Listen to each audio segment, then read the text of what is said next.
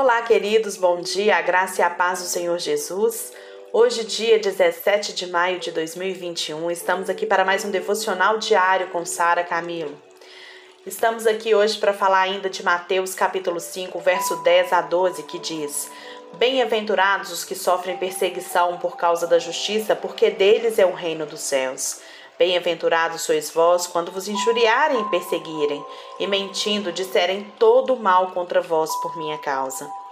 Exultai e alegrai-vos, porque é grande o vosso galardão nos céus, porque assim perseguiram os profetas que foram antes de vós.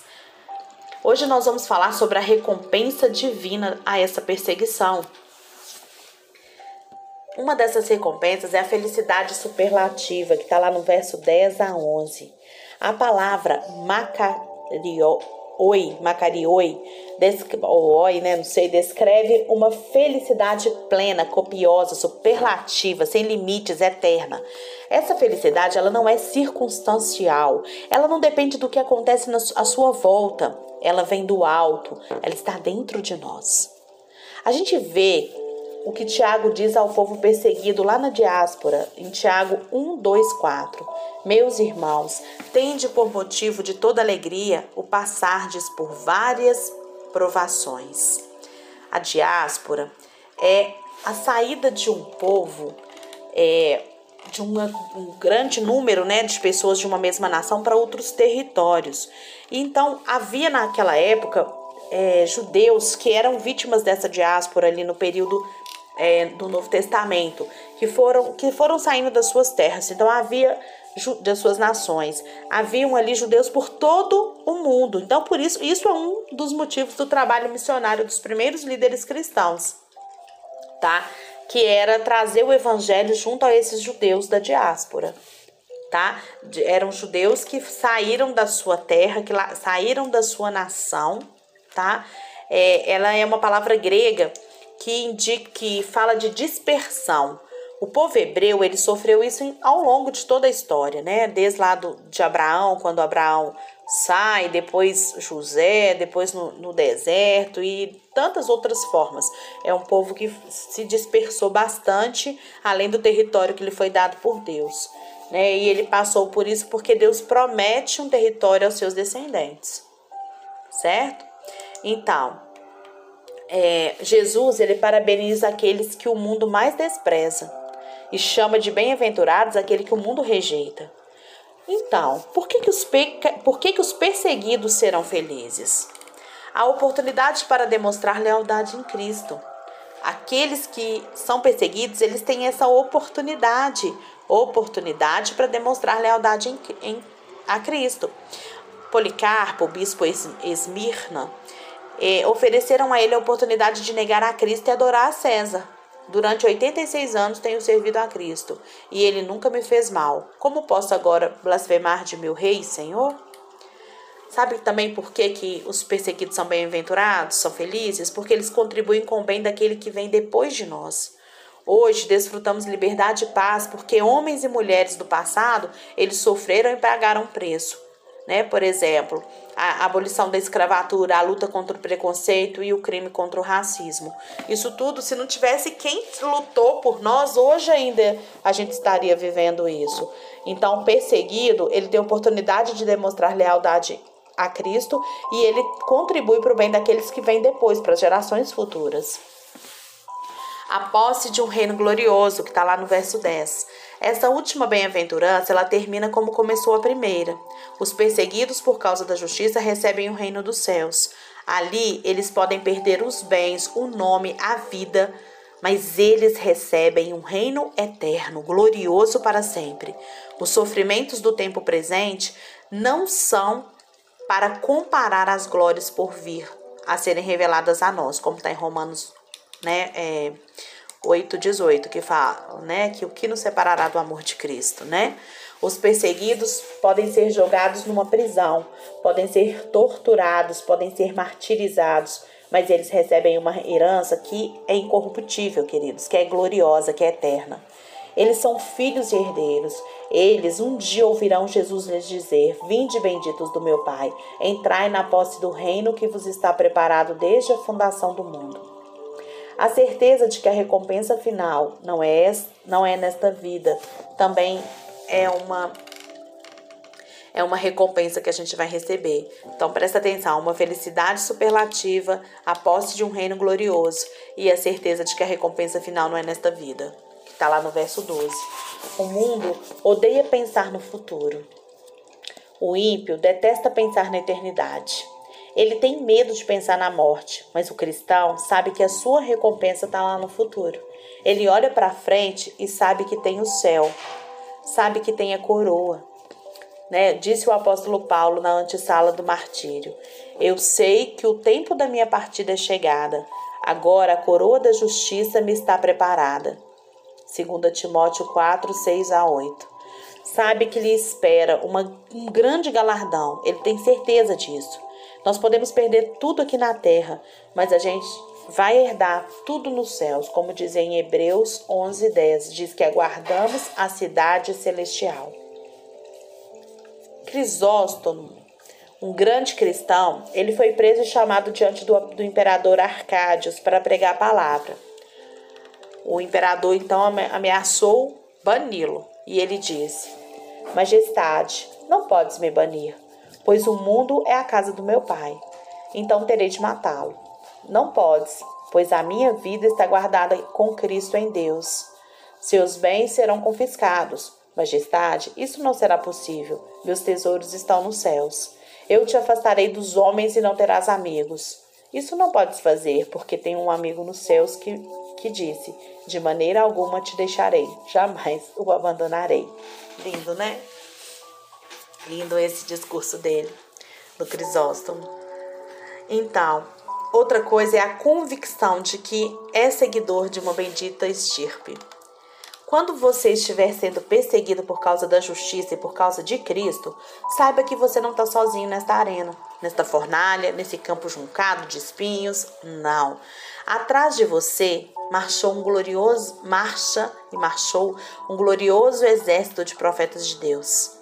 A perseguição é um sinal de genuinidade, um certificado de autenticidade cristã pois assim perseguiram os profetas que viveram antes de vós. Se somos perseguidos hoje, pertencemos a uma nobre sucessão. Os ferimentos são como que medalhas de honra para o cristão. Jesus disse: Ai de vós quando todos vos louvarem. Isso mesmo. Dietrich Bonhoeffer, executado no campo de concentração nazista em em Flossenburg, por ordem né, do, do Hamler, em abril de 1945, de Henrique Hamler, disse que o sofrimento é uma das características dos seguidores de Cristo. Isso prova que você é verdadeiro, é uma pessoa salva. Se você é verdadeiro, isso prova que verdadeiramente você está acompanhando por uma nuvem de testemunhas de mais alta estirpe espiritual. Quando você é perseguido, isso significa que você pertence, sabe a quem? A linhagem dos profetas. Gente, a igreja, a igreja perseguida, a igreja perseguida, ela, a igreja que não é perseguida, ela estagna. Isso é uma característica que é possível perceber na, no decorrer da história cristã. Cuidado, é o que o Senhor Jesus disse aqui, né, em Lucas 6, 26. Ai de vós quando todos os louvarem. Cuidado, cuidado, que isso pode ser um, um grande engano. A igreja perseguida, ela cresce. Vamos então finalmente a algumas considerações finais sobre esse estudo dessa bem-aventurança. Primeiro, nós precisamos considerar por que sofremos. Muitas pessoas sofrem por seus pecados, por sua luxúria, por seus prazeres, por seus bens materiais. Não deveríamos nós ter disposição para sofrer por Cristo? Se um homem é capaz de sofrer pelos seus pecados, que o levam à morte, não deveríamos nós sofrer por Cristo que nos deu a vida? Então a gente tem que considerar por quem a gente sofre. A gente tem sofrido por nós mesmos ou a gente tem sofrido por Cristo?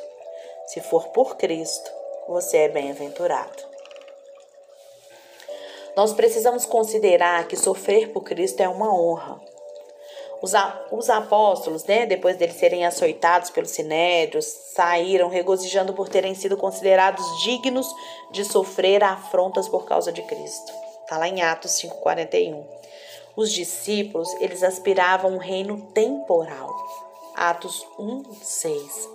Mas Cristo lhes disse que eles seriam mártires, mártires a levarem o seu testemunho até os confins da terra. Sofrer por Cristo é mais honroso do que ter um reino sobre a terra. Nós precisamos considerar o que Cristo suportou por nós. Toda a vida de Cristo foi uma vida de sofrimento. Você é pobre? Cristo também foi. Ele não tinha onde reclinar a cabeça. Você está cercado de inimigos? Também Cristo esteve. Pedro disse: Porque verdadeiramente se juntaram esta cidade contra o seu santo servo Jesus, ao qual ungistes Herodes e Pôncio Pilatos como gentios e gente de Israel. Atos 4, 27. Você tem sido traído pelos seus amigos? Também Cristo foi. Judas, tu traz, ta, trairá, trairás o filho do homem com um beijo. Você tem sido acusado injustamente? Também Cristo foi. Acusaram Jesus de insurgir contra a lei, contra o templo, contra César. Acusaram-no de expulsar demônios pelo poder de Beuzebu. Você tem sido ultrajado com escárnio? Também Jesus foi. Foi preso, espancado, cuspido, pregado numa cruz. Nós precisamos considerar que o nosso sofrimento aqui é leve e momentâneo quando visto à luz da recompensa eterna. Paulo diz que a nossa leve e momentânea tribulação produz para nós eterno peso de glória. Somos bem-aventurados. Precisamos ter a convicção de que a perseguição e o sofrimento, eles jamais poderão nos separar do amor de Deus. Como diz Paulo lá no verso em Romanos, né, capítulo 8, verso 35 a 39. Quem nos separará do amor de Cristo? Será a tribulação? Entenda esse amor. Compreenda esse amor. Você pode falar: esses cristãos são loucos. Eles acham que sofrer é bom. Não, nós não achamos que sofrer é bom. Mas nós sabemos o que esse sofrimento gerará na nossa vida, no reino de Deus e no futuro eu sou feliz, muito feliz em Cristo. Eu tenho as minhas necessidades supridas e eu sei que Ele sempre está olhando para mim. Eu tenho um melhor amigo. Eu estou debaixo das asas do meu Deus. Avalie isso. Como está a sua vida? Qual tipo de perseguição você tem sofrido? Por causa dos seus erros ou por causa daquele que te amou primeiro. Deus te abençoe e lembre-se: viver para o cristão é muito bom e morrer para o cristão é lucro. Deus te abençoe.